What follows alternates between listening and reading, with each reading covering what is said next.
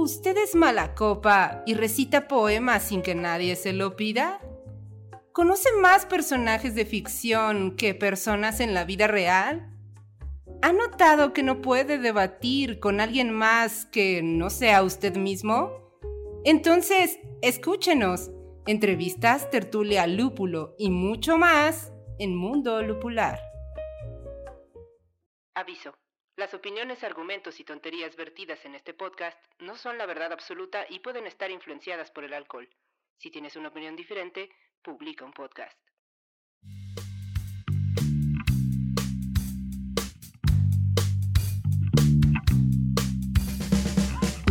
Hola colectivo, sean todos bienvenidos a un nuevo capítulo de Mundo Lupular. Hoy les traemos un nuevo episodio en donde vamos a platicar sobre los autores que a todo el mundo les gusta, pero a nosotros no.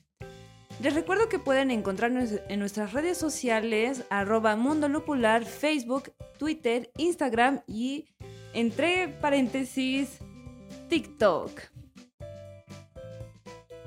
Eh, les presento a nuestros compañeros que están con nosotros. Como siempre, el día de hoy está Medievalina. Hola querido colectivo inconsciente, es un gusto estar aquí con ustedes en un nuevo episodio.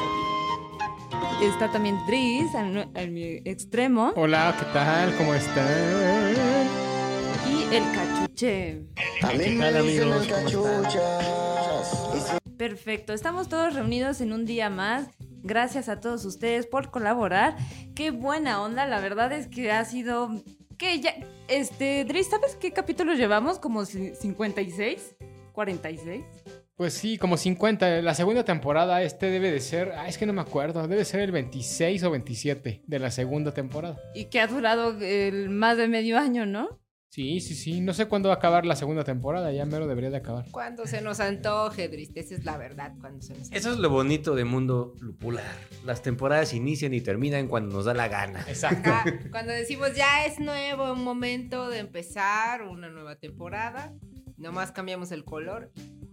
Sí, porque al principio éramos verdes, ahora somos morados. ¿Qué color Morados. quieren, querido colectivo? ¿Qué No, tiene que seguir siendo morada, porque ya no voy a cambiar el logo, ¿no? Ya que se quede ese logo morado. Pero que nos digan qué color quieren. Igual no y quiere decir podemos que les vamos a hacer caso, ¿verdad? Pero- Igual y podemos cambiar Pero aunque que sean las luces LED o algo, ¿no? Pues sí, o por lo menos que digan, no sé, quiero que Mundo Lupulabra sea azul, pues nos cambiamos a azul, ¿no? Porque pues como que el morado sí nos gusta, es bastante bonito, oscuro, nos vemos que un poco darks, ¿no? ¿Verdad? Pero igual nos quedamos muy bien.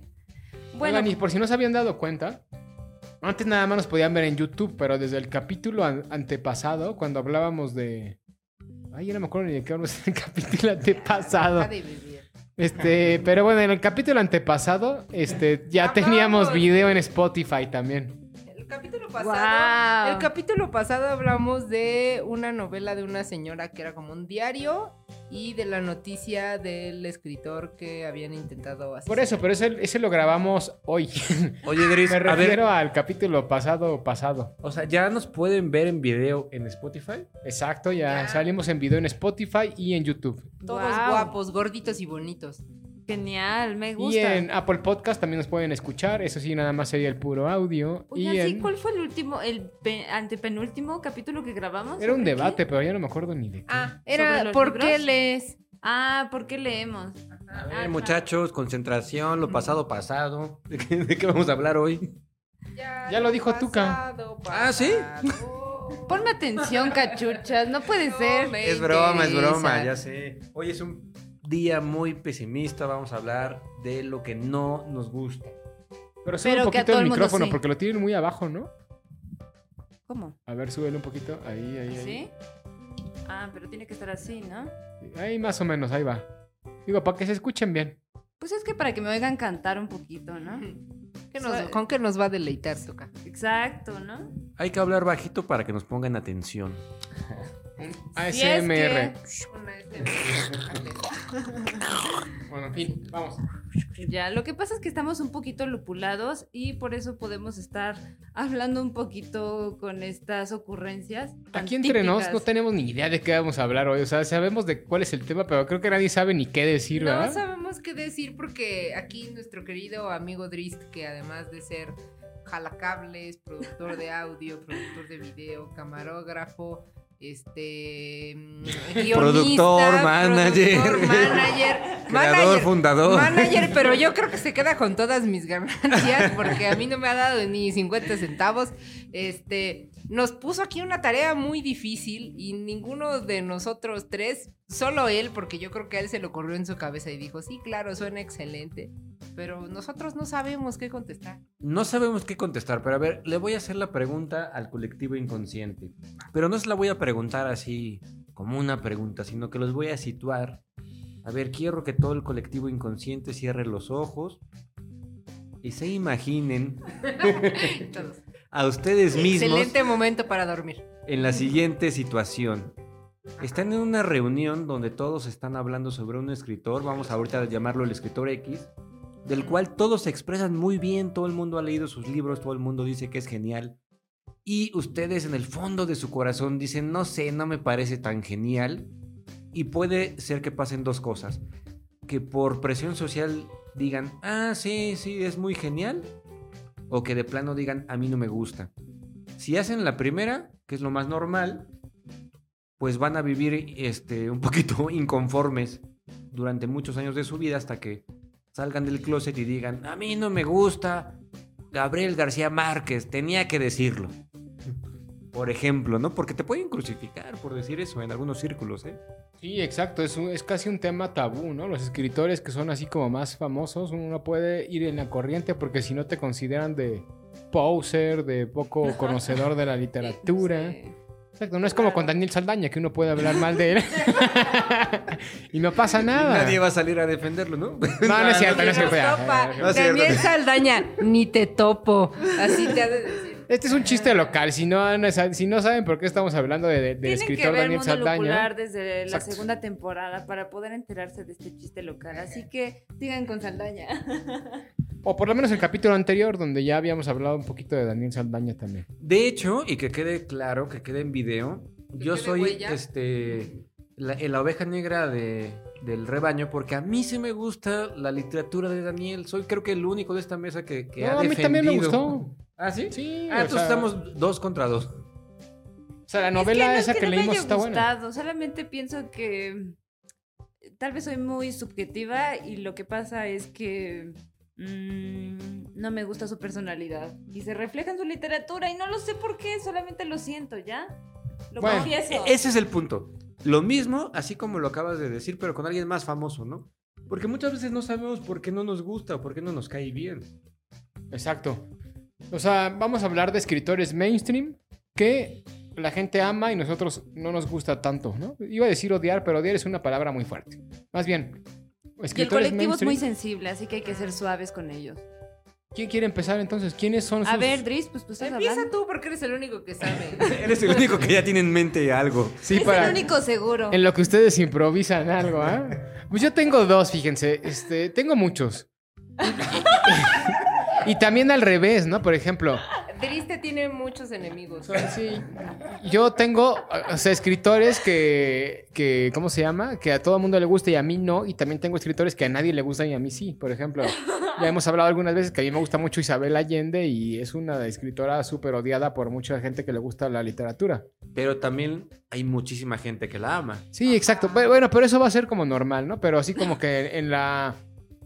en, eh, o sea, si tú eres un intelectual y un gran lector, no, va- no, no andas por la vida diciendo que te gusta Isabel Allende. ¿Estás de acuerdo? Sí, no, te vas con cuidado, te vas Exacto, con estás con cuidado. Es como decir que te gusta Arjona. Exacto, es como Oigan, decir que te gusta oigan. Arjona. En serio, así tan de, o sea, no me recomiendan que lea Isabel Allende. No, yo sí. No, totalmente. El libro de Inés del alma mía, yo creo que es uno de los de los libros con personajes femeninos protagonistas más padres que leí. Pero es un libro tabú. Es decir, no lo puedo decir en los círculos sociales de intelectuales, ¿no? Que te gusta Isabel Allende. Ah, exacto. O sea, tengo que, o sea, entre grupos intelectuales tengo que decir el escritor más intelectual, ¿no? Para Exacto. poder A encajar. Marcel Proust, o Ya, no ya, sé, ya, en fin. Claro, Joyce o, Yo- ajá, exacto. o, o irte bien lejos con la Iliada y la Odisea, Exacto. ¿no? Como para... Bueno, pero yo empecé al revés. Empecé diciendo autores que a mí sí me gustan y que la mayoría no diría que le gustan, ¿no? O sea, Isabel Allende es uno, o Pérez Reverte, que también me gusta bastante, ese sería como un segundo. Pero bueno, el tema no es ese, el tema es al revés. Y voy a empezar con uno, un escritor de los más famosos escritores españoles de la actualidad, yo creo, y que tiene poco que falleció realmente. No me acuerdo cuántos años tiene, pero tiene muy poco que falleció, Carlos Ruiz Zafón. Que lo podrán conocer porque es el, el ¿cómo se llama? El escritor de... Se me acaba de olvidar la novela de Carlos Ruiz Zafón. Estoy bien soquete. Bueno, Ya, miren, ustedes no lo saben, pero ya para cuando grabamos este capítulo, ¿Estamos? ya estamos listos. La para sombra del viento, ¿no? ¿Cómo se llama la novela de ¿No es el Carlos que se equivocó Peñanito? No, no, no, no. Carlos Ruiz Zafón. Este, eso, la el novela más famosa. La sombra del viento. La sombra Sí, sí, del sí. viento, ¿verdad que se equivocó Peñanito? Ajá, que además terminó siendo una trilogía y es una novela ambientada en la Barcelona del siglo XIX. Y es una novela entre histórica, ficción y demás que todo el mundo quiere. Y yo cuando la empecé a leer, la verdad es que, híjole, me pareció demasiado pesada y demasiado pretenciosa. Y no me gustó absolutamente nada. Y la verdad es que, pues se me hizo raro porque yo en mi mente decía, no sé si alguna vez les ha pasado a ustedes. De decir, ay, es que esta novela todo el mundo dice que está buena, pues me tengo que obligar a que me guste. ¿No les ha pasado alguna vez o no? Sí, sí, a mí me pasó con este eh, Cien años de soledad, que es una novela aclamadísima. Yo me sentía así, con esa presión social de que yo sí confesaba que Cien años de soledad a mí no me gustó, pues me iban a tachar de ignorante, de tonto, de que no comprendía la literatura. Y no va por ahí la cosa, es decir, sí com- comprendo por qué es buena la novela, pero no tiene necesariamente que gustarme. ¿no? Y ahí hay que hacer una división, que es lo que estamos haciendo en este capítulo. Exacto. Y pues bueno, les digo, ese, es- ese es uno, Carlos Ruiz Zafón. La verdad es que me parece un autor. Híjole, o sea, a lo mejor me van a linchar por aquí, pero me parece aburrido. La novela, la historia no me parece entretenida, los personajes no me parecen este, memorables. En fin, a pesar de que me gusta la ambientación así como medio goticona, extraña, del siglo XIX, principios del siglo XX, pues la verdad es que la novela no me atrapó nada. Y hoy en día ya no me cuesta trabajo aceptarlo. Y, y el segundo. Claro. Este, yo soy muy fan de la fantasía y la ciencia ficción y pues bueno, hoy en día están de moda muchos autores, entre ellos una, una chava que por cierto, este, pues bueno, tiene su mérito porque realmente está muy joven la, la chica y ha hecho mucho éxito dentro de la fantasía y la ciencia, sobre todo de la fantasía, que se llama, no me sé ni cómo se pronuncia, como siempre nunca sabemos cómo se pronuncian los nombres aquí. Pero Pero tú échale. Se llama Tamsir Muir y la, o algo así. Y, y- y tiene una trilogía, ahorita ya es una trilogía de una novela de fantasía que se llama La tumba sellada. Y el, el primer libro se llama, este, bueno, se llama, se me olvidó también. Oigan, hoy ando un poco Lupulado. lupulado. Se llama Gideon la novena. Y básicamente es una historia en un, en un planeta este, donde este, se divide como en, en varias, este, como en varias casas, digámoslo de alguna forma. Y hay una casa de necromantes donde está esta Gideon, que es este, un personaje así como medio marginado. Y en fin, pasan un montón de cosas, ¿no? Pero bueno, Gideon la novena no me gusta nada y yo me la paso viendo en Twitter, en todas esas redes sociales que la novela está padrísima y que todo el mundo es fan. Él tiene una, la segunda se llama Harrow, la novena, y tiene una tercera que ya ni siquiera me acuerdo cómo se llama. Creo que es buena en el world building, por ejemplo, tiene un world building bien interesante, una construcción de mundos buena, un sistema de magia también muy interesante, pero la novela la verdad es que no me llega a atrapar, ¿no? Gideon incluso entrando en este mundo de que no está bien ni mal, simplemente, ¿no? De, de, pues de, ¿cómo se llama? De, la, de las mujeres que les gustan las mujeres y los hombres que les gustan los hombres y demás. Pues bueno, Gideon tiene así como ciertas preferencias. Y siento que es demasiado forzado. El no tengo ningún problema con eso. El problema es que siento que la historia en ese sentido está como demasiado forzado por la autora para hacer encajar a uno de los personajes dentro de esos estereotipos, digámoslo de alguna forma. No sé si me explico. Y cuando no se siente tan natural, pues a mí como que no me, no me gusta tanto, ¿no? No tengo ningún problema cuando las cosas son naturales, pero ahí siento que lo hizo de una manera un poquito más forzada. A lo mejor estoy diciendo una tontería, pero pues bueno, así lo siento yo, ¿no? Y les digo, esa es, es una obra súper mainstream que la verdad es que a mí no me ha gustado nada. De hecho, leí la primera novela, la de Gideon, y la dejé como a la mitad porque realmente pues no me encantó. Y siento un poco de culpabilidad porque es una de esas obras que creo que me deberían de gustar por todo lo que me gusta, pero pues no he logrado enganchar con ella. ¿Conocen alguno de estos autores o no? Mm, No, la que acabas de decir. Por eso no me están ayudando, ya luego ya no sé ni qué decir y nadie me opina. Este. Pues es que tienes gustos raros. ¿Qué quieres que haga yo? No conozco nada de lo que estás hablando. Luis, ¿qué? ¿Alarcón? No, este, ¿Cómo? Carlos Ruiz Zafón. Ruiz Zafón. Ese sí es bien famoso. Sí, es famoso, pero justo es mainstream y como que siempre he tenido cierta mm, rechazo hacia lo mainstream. Pero tú qué nos puedes decir, medievalina? Pues yo no puedo cumplir las expectativas de aquí, el joven de mi derecha. Este, no puedo decir que tenga un autor que no me guste. Bueno, sí, yo creo que es mi segunda opción. Pero la primera es un autor que no es que no me guste por su forma de escribir, no me gusta por su ideología política y etcétera, que es Mario Vargas Llosa. Mario Vargas Llosa me cae muy mal, o sea, no lo tolero. Pero sí he leído pues, al menos dos, tres obras de él y digo. Es "Eh, bastante. eh, buen escritor. Bueno, es algo, ¿no? es algo. Pues sí, sí he leído tres. No es nada. tres. Ajá, no es nada porque. ha Pero para que en la tercera digas ya no me gusta, es como. No, pero "Guau, no es que no me haya mucho". gustado. Al O sea, contrario, sí le así gusta me su gusta. literatura. Sí me gusta su literatura, pero él me cae muy mal. Ah, Ajá. O sea, de hecho, a mí me parece un muy buen escritor, pero me cae muy mal. Es como, me pasa lo mismo, no tiene nada que ver, pero me pasa lo mismo con Sabina. Eh, Joaquín Sabina, el cantante. eh, Yo reconozco que es muy buen compositor, pero me cae mal. no, o sea, no sé. La ideología no me gusta. Y de escritura como tal, creo que, este, no sé si a todo mundo le guste, pero el libro de Carl Sagan de Contacto a mí me parece un libro muy aburrido, muy mal hecho y muy forzado. Yo igual y como adaptación y como idea en general está muy padre, pero pues sí te das cuenta que Carl Sagan no es un escritor. Y ya. No, pero no es que no quiera Carl Sagan, me cae bien. Bueno, no es, no es un escritor este, Sí es escritor, literario, ¿no? exacto. Ajá, sí, no, ajá, escritor sí es. Escritor literario no es. Ajá, exacto. Mira, o sea, no es prosista como tal, ¿no? No es, pros- no es, sí, literario, perdón, perdón, ya cachuchas, habla si quieres, por favor. No, prosista sí es, porque pues escribe divulgación científica y tiene libros maravillosos, ¿no? Ajá. Como, es, pero bueno, como de Cosmos, por ejemplo, ¿no? Pero pues eh, eh, a lo, que tú te refieres es que no te gusta el Carl Sagan, escritor de ficción. Sí, porque suena, es muy forzado. O sea, es como si toda la narrativa, este, eh, todo ese arco narrativo del, del libro fuera muy forzado. O sea, como, como si de repente todo fuera muy rápido y de repente todo fuera muy lento. Y mm, de repente como que no crees cómo llevó una acción a la otra. O sea, sí te das cuenta que no es alguien experimentado en ese tipo de escritura porque lo hace ver como, un- como si no encajara ni no fluyera, o sea, como si estuviera O sea, no es un fuerza. narrador. No es un narrador. No es un narrador. Ya. Ok, sí, yo, yo coincido contigo un poco. ¿Han visto, la- la- ya leyeron la novela, no?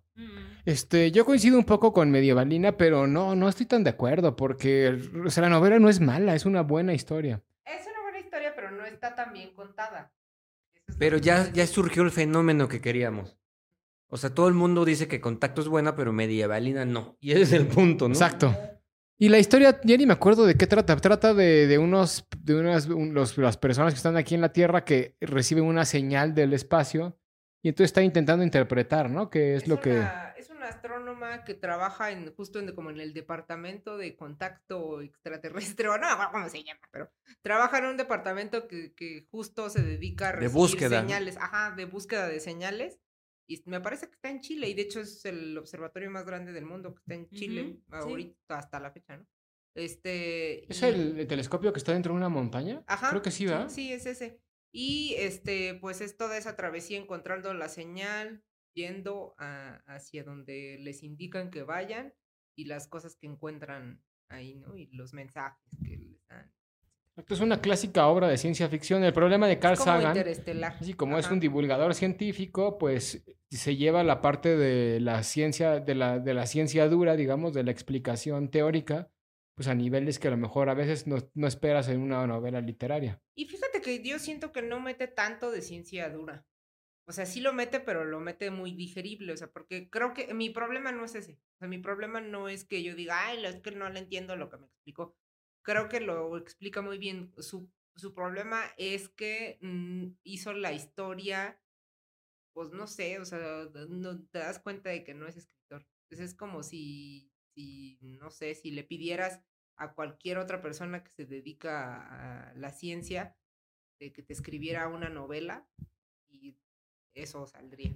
O sea, creo que eh, te entiendo un poco medievalina y es cuando eh, une- una persona quiere intentar escribir literatura, pero le falta el feeling, ¿no? El Exacto, sentimiento. le falta el ¿No? O sea, como también ciertos músicos, pintores, poetas, de todo tipo, ¿no? Es como cuando este Johnny Depp quiere pintar ah, no no, le pues sale. sí, claro que O no. Marilyn. Manson. o Marilyn Manson o Jim Carrey o cualquiera de O ellos. Marilyn Monroe que quiera Ajá. escribir poesía, pues como que no le va a salir. ¿Marilyn Monroe escribe poesía? No. Bueno, ¿escribió poesía? No, por eso. Ah, ok, ok. Ah, no, pero es que todos los ejemplos que estoy poniendo sí lo hicieron.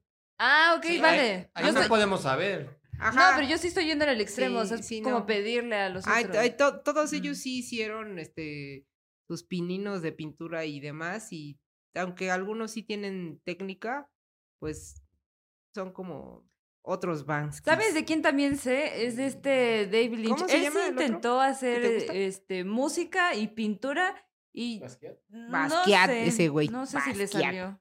Basket, ¿puedo hablar de cómo me cae gordo Basket? Ah, sí, ya sé quién es ese cuat. Es un grafitero, ¿no? no, ese ¿no? es Bansky. Sí. Bueno, Basquiat Basquiat también es- era grafitero. Basquiat era aparte. Ok, bueno. Pues ahí está. Entonces ya llevamos por lo menos cuatro escritores que nosotros no nos gustan tanto, pero que a la gente sí les gusta. Es Carl Sagan, Mario Vargas Llosa, Tamsir Muir y Carlos Ruiz Zafón. Ahora, cachuchas, dinos, ¿qué autores son los que no te gustan? Por favor, infórmanos. Me ha costado muchísimo trabajo, ¿eh? Llevo todo este podcast pensando, pensando, ¿qué diré? Fíjate que aquí yo creo que se me van a crucificar ustedes mismos, van a ser los primeros en, levantar este, la cruz. Pero yo no estoy tan convencido de Stephen King. Siempre que lo leo me parecen historias muy básicas, un lenguaje muy sencillo y que realmente no me transmite, al menos a mí, gran cosa. No he leído mucho de él en realidad, tomando en cuenta que él escribe como si no hubiera mañana y este sus obras más eh, monumentales, más conocidas como por ejemplo Carrie, que es una película, El payaso eso o It en inglés, pues no sé, me parecen como que historias enfocadas para gente entre 15 y 21 años y no entiendo cómo es posible que gente adulta se, se emocione tanto con con este tipo de historias que desde mi punto de vista son realmente muy sencillas, son la punta de un iceberg de lo que podría haber hecho más a nivel más profundo. Entiendo perfectamente que él lo haga así porque él va, eh, él, él es un escritor que sabe exactamente a qué público va, que sabe exactamente qué está haciendo y que conoce muy bien su producto. Y creo que eso es algo que me molesta un poco, que cuando un escritor se vuelve un producto, cuando ya no es que tengas algo del corazón que decir sincero y honesto, que sea profundo, filosófico, que sirva a la humanidad o, a la civilización de tu tiempo para reflexionar, sino que ya estás entreteniendo nada más. No tengo nada de malo con el entretenimiento, pero particularmente Stephen King no, no, no termina de convencerme. No sé si a lo mejor es porque no he leído una de sus obras que, que, que podría convencerme, ¿verdad? Y esto, que, que quede claro, estoy siendo muy forzado a decir esto en el sentido de que, pues es el escritor que a mí me viene a la mente, ¿no? Porque Oye, yo- yo cachuchas, entro- pero no, es que ahí sí estás regándole un poco. A ver, eh, ¿Por qué? échale. O sea, yo, yo desde la vez pasada creo que les decía que Stephen King, por cada dos, tres novelas que tiene regulares, como las que estás describiendo, tiene una obra maestra. Sí, es muy, por eso Este- eh, repito, no he leído gran cosa, es el que me viene ahorita a la mente. Y también lo que me, me impacta es que eh, yo entro a, a varias librerías y siempre hay muchísimos libros de Stephen King y el hecho de que haya tantos ya de por sí me da a mí una especie de, de pues no sé ni por dónde empezar, ¿no? Acuérdense, y les dije, y, y es, yo sabía que ustedes iban a empezar a crucificarme. Yo sé que todo el mundo ama a Stephen King. Es muy raro que alguien no lo haya leído, que alguien no lo ame o que alguien no hable bien de él. De hecho, nunca he escuchado a nadie, a nadie, excepto a mí mismo, hablar mal o, o si no hablar mal, porque no es que hable mal de él, sino no, no, no pienso tan bien de él como creo que todos piensan. Eso es la única cuestión, ¿no? Claro. Porque hemos leído, por ejemplo, el de Elevación, que a mí se me hizo un refrito de la novela este, El hombre menguante, que ya les platiqué también en el podcast anterior. Hemos leído el de Después, que a mí no me pareció tan bueno en realidad. Pero sí, no dudo que a lo mejor no he leído las obras. Exacto, este, pero no hemos leído, por ejemplo, It, ¿no? Por, este, no sé si alguna vez has tenido la curiosidad de leer el de It. No, por la Es- película. Es, una joya, ¿eh? O sea, la novela de It es, es magistral. Te- yo creo que sí te cambiaría un poquito la, Es- es la concepción probable. que tienes sobre él en la literatura. Sí, sí, sí, exacto. ¿eh? No, no es este. Hablo desde un desconocimiento, porque yo creo que para juzgar, para bien o para mal, pues tienes que haber leído al autor, ¿no? No puedes decir no me gusta. Bueno, sí puedes, y también se trata un poquito de, de, esto, ¿no? Por ejemplo, yo les platicaba que a mí no me gusta eh, Cien años de soledad. Comprendo que es una obra magistral, que está muy bien narrada, que tiene cuestiones políticas, que tiene cuestiones, este, pues ontológicas, o yo qué sé, muy, muy, muy, muy profundas y padres, pero no termina de gustarme a mí la forma en la que él se expresa. Eso es su forma y punto, ¿no? Eh, hay gente a quien le va a gustar y a quien no. Creo que el fenómeno que estamos describiendo es cuando ya se vuelve una especie de vaca sagrada en la que ya ni siquiera necesitas leerlo para decir que es bueno. ¿No? Hay mucha gente así, ¿no? Que en realidad no ha leído, por ejemplo, a Gabriel García Márquez a profundidad, pero pues no, siempre podría decir, sí, me encanta. Sí, es que, ajá, ese es el extremo, el problema. O sea, no te verías mal diciendo que no te gusta Gabriel García Márquez en un círculo de intelectuales, ¿no? Un círculo literario, cultural. Este, y también es válido decir que no te gusta, porque pues no tiene por qué gustarle a todo el mundo García Márquez. Y Cien años de soledad, a mí sí me gustó Cien años de soledad, ¿eh? debo de Sí, a mí también me encantó. Este, no me parece así como la mejor obra de literaria representativa del boom latinoamericano, como a veces Ni mucho de la, la pintan. fantasía, ¿no? Del realismo No, ni del realismo mágico. De hecho, me Mm. gusta más Alejo Carpentier, por ejemplo, que no es realismo mágico, sino real maravilloso que, que García Márquez. Pero, este, pues, a- pero pues sí es una novela, pues que eh, está buena, está interesante, tiene una buena propuesta y es original, que creo que eso también es importante. No, claro. De hecho, yo cuando leí Señores de Soledad me gustó. De hecho, tengo este el libro este de lo- del centenario conmemorativo y todo. Me gustó. Ah, hasta de que- cuando la RAE sacaba los libros. Cuando la RAE sacaba los libros. Este, y me gustaba la novela hasta que fui honesto conmigo mismo y dije, ¿sabes qué? A ver, ¿realmente te gusta? Y, y, y sucedió esto que dices, que dices Dritz, que, es- que es lo que estamos platicando hoy. Llega un momento en, en tu, y que ya lo habíamos platicado, esta madurez lectora, en la que también aceptas ciertas cosas, ¿no? Que dices, a ver, a ver, no, no, la verdad no, no me gustó, no sé por qué dije que sí, seguramente por presión social, pero hoy por hoy yo diría, no, pues no, no me gustó, discúlpenme, no me gustó, ya que quieren que haga, ¿no? No, no niego que es una buena obra, seguramente, ¿no? Exacto. Sí, lo que es cierto, por ejemplo, yo lo leí alguna vez y no la volvería a leer. Pues eso es un hecho, ¿no? Este, y me, me acuerdo poco de lo que pasa en la historia. Pero pues sí, es- efectivamente, García Márquez es uno de esos autores en los que uno dice, si no te gusta García Márquez, pues no estás en el, en el ámbito literario. Y eso es un poco triste también, ¿no? Es elitista, ¿no? Digamos. Sí, claro, es este parte del canon cultural que nos han implementado y que nos, todo nos tiene que gustar porque alguien dijo que eso es una obra maestra. Bueno, es que partieron de, o, o- o sea, tienen una cultura, o sea, más bien partieron de un símbolo de la cultura y eso hace que la gente tenga sentimientos hacia eso porque crece con ese, con ese, o sea, se encariñan con ese símbolo y entonces lo encarnan y dicen, no, sí, García Márquez es bueno, ¿no? Lo dice la hija y luego lo dice la madre y luego lo dice la abuela y así, ¿no? Exacto. De arriba hacia abajo. Es casi una, un, este, ¿cómo se llama? Un fenómeno cultural que se va pasando de generación en generación. Sí, sí, claro. Y yo creo que eso pasa, por ejemplo, con Shakespeare y con este mm, Cervantes, ¿no? Incluso porque nos dicen, ay, no, Cervantes es buenísimo, hay que leer el Quijote y quién sabe qué, o todas las obras de Shakespeare. Y sí, pero a- hoy en día a nosotros nos cansa porque ya no es, eh, es- ya no estamos usando ese vocabulario, ya no tenemos ese Sí. lenguaje. Ni siquiera la sintaxis era igual, ni Claro. los lexemas, nada. El paradigma es completamente diferente hoy E- en día. al- exacto. y los estudiosos son los que todavía siguen disfrutándolo, pues porque están encontrando remembranzas de un pasado que quieren estudiar ¿no? y entender. Pero en la actualidad ya no son vigentes como tal. Exacto, y son cansados y por eso uno dice, no, ya no lo quiero leer porque ya no empata con mi cultura, con, lo, con mi acervo cultural. Es interesantísimo lo que están este, platicando y a dónde se llevó la conversación, porque en qué momento dado, eh, o sea, hay dos fuerzas. La fuerza que quiere conservarlo todo siempre, la- que sería la, la academia, el canon, que dice Shakespeare es bueno. A mí me gusta, ¿eh? Y también me gusta Cervantes. La verdad, El Quijote es uno de mis libros favoritos. Pero sí es verdad que en algún momento dado, yo no sé cómo generaciones, digamos, de niños que nazcan en el año, vamos a ponerle 2080, se, se afronten eh, la existencia de un mundo que le es totalmente ajeno. Es decir, el Quijote, por más que lo tratemos de preservar, en algún momento dado va a perder sentido, como lo ha perdido libros incluso como la Biblia, ¿no? Muchos de Pues ya lo perdió, ¿no? Realmente el Quijote ya no tiene sentido hoy en día.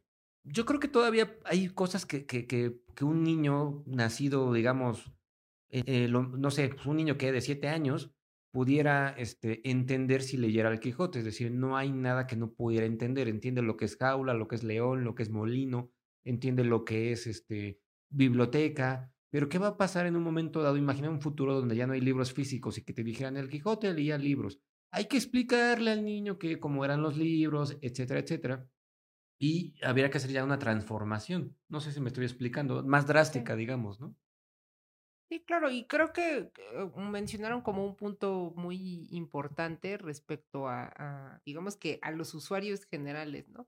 Pero eh, creo que en general en todas las ciencias siempre estamos buscando volver al pasado, ¿no? Por ejemplo, pongan Claro. como el ejemplo, ¿no? Este ahorita el, el, Paleontología. el nuevo, este, el nuevo telescopio, este, ay, se me fue el nombre. James Webb. James Webb, que pudo ver, o sea, con él pudimos ver estrellas que hace millones de años existieron, ¿no? Y cómo esa mirada al pasado, eh, s- siempre hay como una, mm, digamos que idea única en el estudio de todas las ciencias, ¿no? Y esto también pasa en el lenguaje y en la literatura, ¿no? Que siempre nos preguntan, ¿por qué queremos saber cómo, cómo era el lenguaje hace 200 años, ¿no?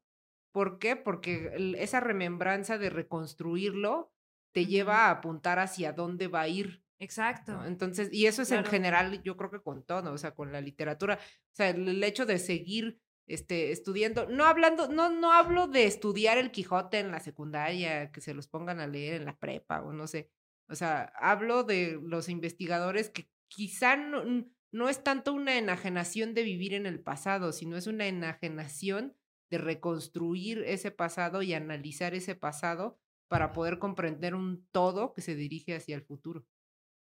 Es que yo creo que eh, los científicos tienen un poco de sabiduría en el sentido de que no puedo construir mi futuro si no conozco mi pasado. Entonces tengo que poder entenderlo, comprenderlo, experimentarlo y hasta quizá encarnarlo para poder dar ese paso hacia el futuro, para poder llevar a la humanidad hacia ese venidero que todavía no conocemos, pero que, que, que ya sospechamos e intuimos, ¿no?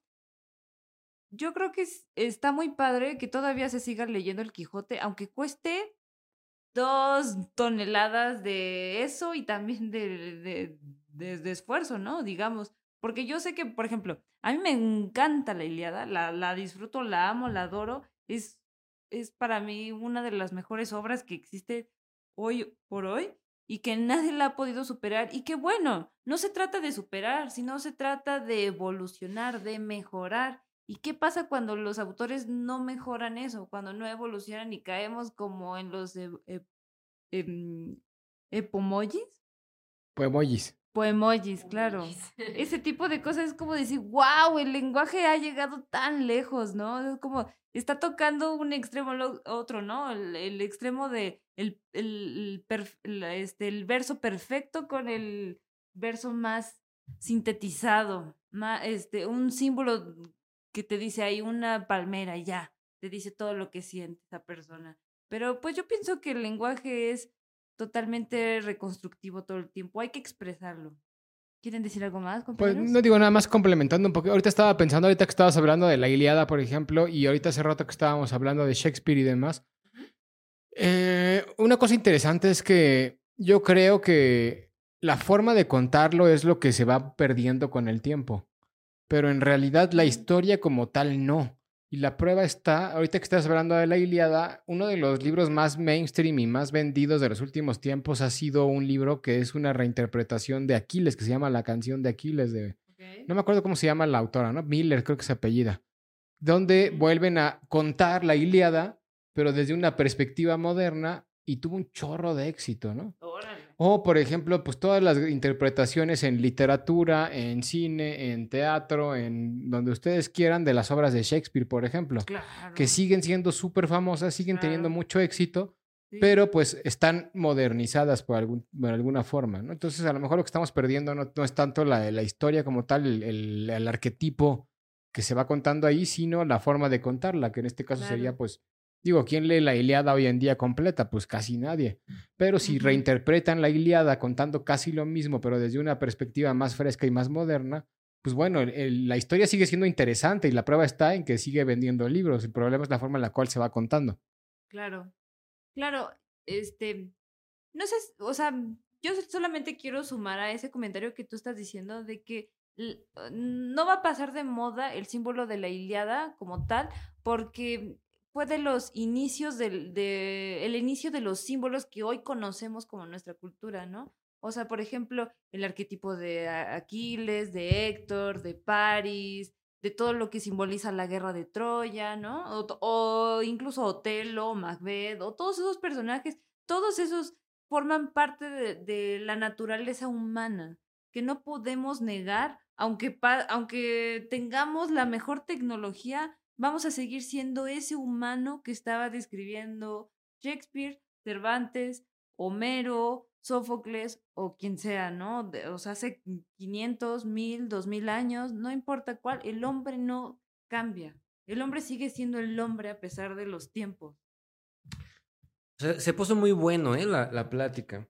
Este, yo difiero un poquito y voy a, a utilizar como argumento a mi queridísimo a ver, medievalina. Este Quítale esto, por favor, te lo insultan, no necesita nada más. Voy a poner de ejemplo a mi queridísimo Asimov. Él trata o estudia ese tema que ustedes están planteando. ¿Hasta qué momento dado el hombre cambia o en qué momento dado sigue siendo igual? ¿Hasta qué momento dado los arquetipos, eh, la historia de la humanidad dejan de ser realmente importantes? ahorita lo vemos así porque pensamos en el planeta Tierra, pero este señor que tiene una visión donde el humano ya no vive en la Tierra, ya ni siquiera es concebido de un macho y una hembra como es ahora, cuando la, gente ya no le ya no es ese arquetipo. Eh, que decía, el hombre va a seguir siendo el hombre, y Asimov dice, tal vez no, tal vez no. En el momento en que nosotros salgamos del planeta Tierra, toda la historia de la Tierra se perderá de hecho, en sus novelas se pierde. Y hay un historiador, va que él va, este, él es el único historiador de su tiempo que está interesado en descubrir qué es la Tierra, de dónde venimos, porque ya ni siquiera saben de dónde venimos. Tienen teorías donde dicen que venimos de diferentes planetas al mismo tiempo, otras donde dicen que de uno, otras que, que dicen que de Aurora, pero en realidad ya nadie se acuerda de la Tierra. Es un planeta mítico, ¿no? Entonces, si lo vemos muy a futuro, en algún momento dado efectivamente los arquetipos o las esencias de lo que nos querían decir los griegos en la, en la Niada, en la Iliada, en la Odisea. Se llama la Eneida, no la Eneida. Exactamente. Sí, sí sabes qué quería decir. Sí sabes qué quería decir porque eso quería decir. Pero bueno, este sí, efectivamente, a, lo mejor o sea, tienes razón con lo que plantea Simón, pero eso no deja de ser una ficción. Simón. A Simón, a Simón. Ah, Simón. Pero eso no deja de, eso no deja de ser ficción, así que. Es pues ficción, pero es interesante porque no es una ficción nada más así porque sí, sino que siguiendo el curso de cómo ya hemos olvidado muchísimas cosas de nuestro pasado como humanidad, por ejemplo, o, pensando como científicos que no sabemos ni siquiera de dónde venimos como universo, etcétera, sí hay un momento de la historia que, que ya olvidamos. Otra, o sea, la cuestión aquí es cuánta información podemos guardar y durante cuánto tiempo. Esto se, se hable en cerebros humanos, en softwares o, en hardwares, ¿no? Libros, impresos, lo que sea. ¿Cuánta información puedo guardar y durante cuánto tiempo antes de que empiece la necesidad de perder información? Perdone usted por quitarle el micrófono. No, pues la verdad es que tienes razón. ¿Cuánto tiempo podemos guardar la información de nuestros antepasados? ¿Y cuándo podemos volver a iniciar? Este, yo creo que es un tema muy interesante porque siempre, no, no.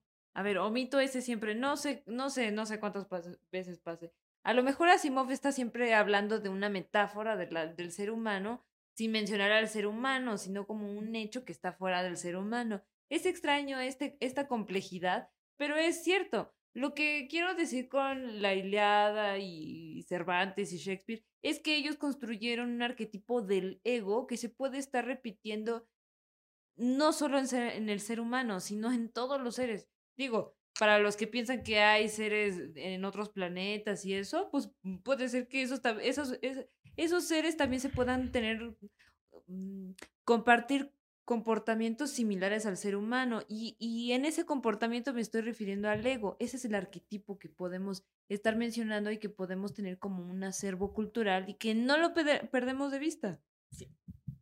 Vas, vas. no, no, no era venganza, fue sin querer. Este, precisamente es lo mismo. El ego también cambia. No es lo mismo el ego de una persona que se asume como nacido en un planeta que conoce perfectamente, entre comillas, a el ego que puede tener un auroriano que fue generado genéticamente, que puede vivir hasta 400 años y que tiene una concepción distintísima de lo que es el humano, incluso desde su ego. Bueno, mira, cachuchas, no te puedo discutir ahí. Digo, no, no- no es discusión, no es debate. Continuemos con el tema. A ver, Exacto, Tris, Pero- sácanos de aquí. Entonces, a ver, recapitulando, llevamos ya a varios escritores que a la gente le gusta y a nosotros no. Este, uno de ellos fue Tamsir Muir, otro fue Carlos Ruiz Zafón. Luego el Cachuchas habló de Stephen King, de Gabriel García Márquez. Medievalín habló de Varga- Mario Vargas Llosa. Vargas y Llosa va. y, Carl Sagan. Ah, y Carl Sagan. Y, y faltas, faltas tú. Yo, la querida Tuca. Tuca. Miren, eh, la verdad, la verdad, la verdad es que yo, yo, yo, yo, yo, yo al lado de ustedes no me considero una lectora mm, tan asidua ni tan antigua, pero dentro de lo que he leído, pues la verdad es que a mí tampoco me gusta Vargas Llosa.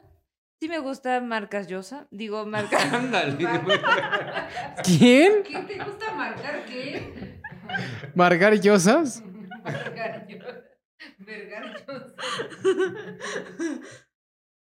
Marcar yo. No, no, pero este, perdón, un, un, eh, una disfunción lingüística que me sucedió.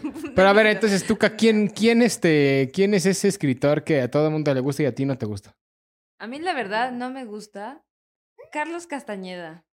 Y, y no sé, es que, ¿saben qué pasa? Que yo sé que es interesante, yo sé que los antropólogos, los verdaderos antropólogos, no les gusta Castañeda porque creen que es una... eh, como, como pura fantasía, ¿no? Como la, lo ma- la, antropología más fantasiosa de la antropología.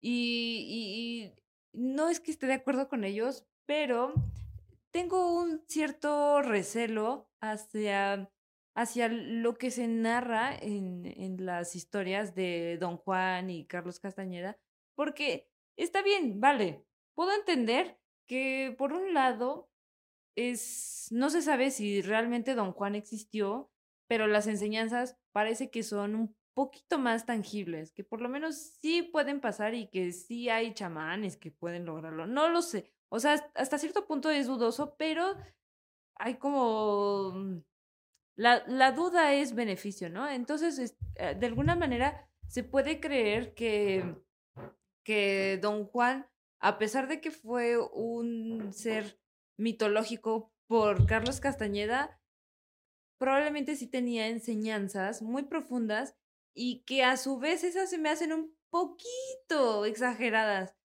Y eso no me gusta. Es decir, me gusta estar dentro de lo real, pero que esa realidad esté sostenible en la realidad. Y que si es fantasía, que se establezca en la fantasía. No puedo estar en un término medio. O sea, yo entiendo, yo entiendo que existe el camino del medio y todo, pero de verdad entre la fantasía y la realidad no, no, no, o sea, como que mi, mi mente no, no cuadra en esa, en esa extraña complejidad. Y vaya que es interesante y a la gente le gusta y todo, pero a mí la verdad me hace sospechar enormemente y digo, no me importan las enseñanzas de Don Juan, yo las tomo porque a mí no me interesan ni las tomo por falsas.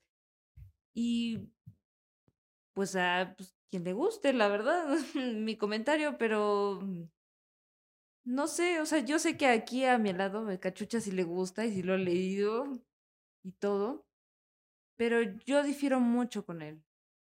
No sé tú qué pienses, cachucha, si te satisface mi opinión. Bueno, no tiene por qué satisfacerme, no es tu opinión, ¿no? Está bien, no te gusta. A mí me gusta porque creo que hay que ah, leerlo desde otro ángulo, no es literatura, tampoco es antropología, es eh, la enseñanza de, los, de las creencias toltecas eh, vertidas o, contenidas en un solo hombre que es Don Juan. No creo que sea importante que haya existido o no, sino que él refleja o es el, digamos, el mito, la leyenda de todas esas enseñanzas toltecas que hablaban sobre lo mismo que habla casi cualquier religión, lo mismo que habla este, cualquier doctrina filosófica, secreta, oculta, este, esotérica, etcétera. Es exactamente lo mismo. Pero sí comprendo que a cada quien le puede gustar una u otra forma de explicar eso mismo. Pero estoy de acuerdo, de eso se trata este capítulo. Este, a mí sí me gusta, pero de eso se trata. A ti no te gusta. Y de hecho no creo que sea uno de los escritores más queridos por el mundo. Yo creo que a casi nadie le gusta. Creo que soy de los pocos que, que defiende a Castañeda. Sí, es el menos mainstream de los escritores que hemos platicado ahí, yo creo.